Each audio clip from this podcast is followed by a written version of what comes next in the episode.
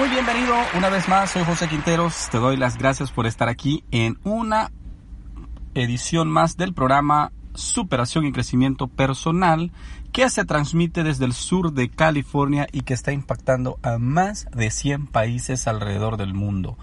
Cientos de miles de personas ya han sido parte del programa y para nosotros es una alegría saber que estamos impactando incluso países que están al otro lado del mundo. Pero esa es la magia de la tecnología, de lo cual yo me siento muy contento que estemos haciendo uso de esta ventaja que nos da el siglo XXI, el año en el que vivimos.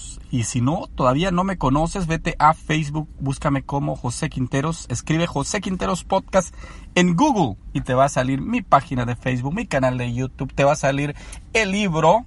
Bueno, puedes escribir José Quinteros libro también en Google o cualquier buscador y te aseguro que te va a llevar directamente a mi libro en Amazon. Recientemente se lo estuve entregando a un alto funcionario del gobierno del Salvador y eh, estoy seguro que ese libro va a tocar abrir puertas y también va a permitir que más adelante se vengan proyectos mucho, mucho más eh, trascendentales. Eh, estamos en pláticas con uno de los periódicos del país, bueno, el periódico más importante del país, esperando una respuesta a ver si podemos llevar a cabo una entrevista. Y también, como te digo, vienen proyectos más adelante que estoy seguro que a través del podcast los vamos a lograr. Bien, vamos a hablar ahora de algo que se conoce como el segundo cerebro. Esta es una teoría que da un escritor de origen asiático eh, y habla acerca de cómo nosotros podemos eh, desarrollar la energía que llevamos internamente. Eh, el creador o el escritor de este libro se llama Mantak Chia y el libro se llama La fuerza vacía o el poder del perineo y el segundo cerebro. Eh, en base a eso vamos a sacar una breve conversación acerca de este tema. ¿Sabías que durante mucho tiempo se ha venido estudiando el compuesto humano. ¿Por qué estamos nosotros compuestos? Bueno, tenemos alma, tenemos un espíritu y tenemos un cuerpo. Pero lo visible es el cuerpo. Entonces normalmente nosotros enfocamos todo a nuestro cuerpo. De hecho, vivimos en base o en relación a nuestro cuerpo. Cómo mantenernos vivos, cómo trabajar para sobrevivir, para tener un techo, o sea, cubrir las necesidades básicas. Lamentablemente y por las condiciones que el mundo tiene, nosotros como personas en la mayoría de casos nos enfocamos en las en obtener simplemente lo básico de la vida. ¿Qué quiere decir? Que con tener un techo, con tener cómo alimentarnos, cómo abrigarnos, nos damos por satisfechos.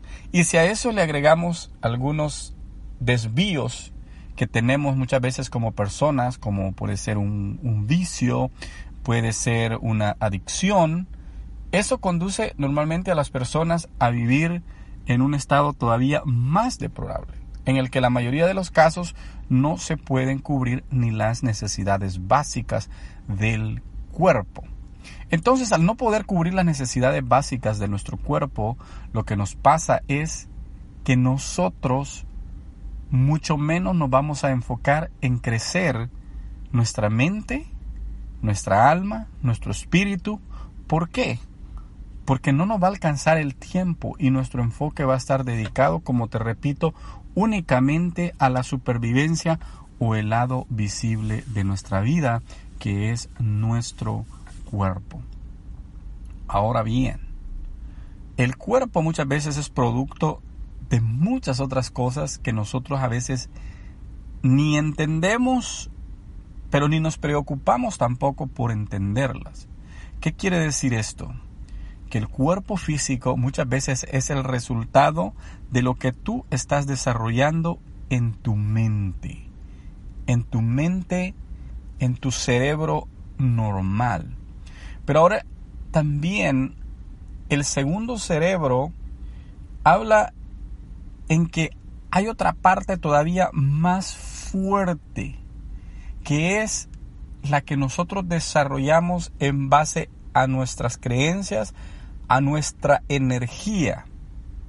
¿Qué quiere decir eso?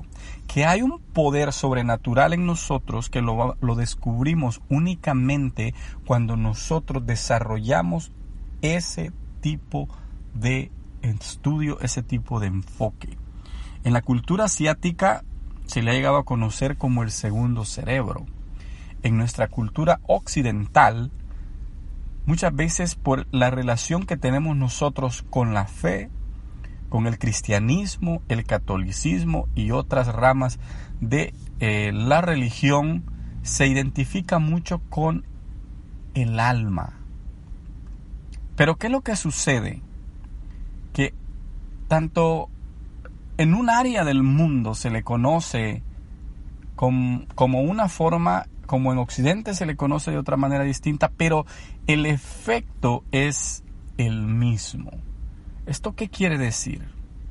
Que por ejemplo, Jesús habló de que tú y yo podíamos mover una montaña si tan solo teníamos un poquitito de fe como un grano de mostaza. ¿Qué quiere decir? Que era una de las cosas más pequeñas, uno de los frutos o semillas más pequeñas que había en la antigüedad.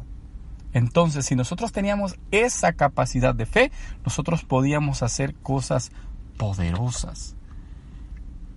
Muchas personas lo han buscado o han buscado este tipo de, de poder o energía en cosas o razones equivocadas, como por ejemplo practicando el ocultismo brujerías, otro tipo de cosas que vienen prácticamente desde las eh, tribus indígenas de las cuales nosotros somos provenientes. Ahora bien, nuestros antepasados desarrollaron muchas formas de, de mantener el poder como civilización. Ahora nosotros con tanta tecnología, con tantas avances que hay en el mundo en el que vivimos, muchas veces dejamos de lado todo este poder que se puede desarrollar únicamente desde tu interior. Ahora bien, si tú logras desarrollar tu ser interior de una manera tan poderosa que te puede cambiar la vida, seguramente los pasos que vas a dar de aquí en adelante van a ser los más adecuados. Los pasos y las cosas que vas a emprender de aquí en adelante van a ser en el camino correcto. Aprende a desarrollar ese poder que tú tienes dentro de ti y te aseguro que tu vida va a dar un giro de 90 grados. En la cultura asiática se le llama el segundo cerebro. Tú y yo lo podemos llamar la fe, la espiritualidad.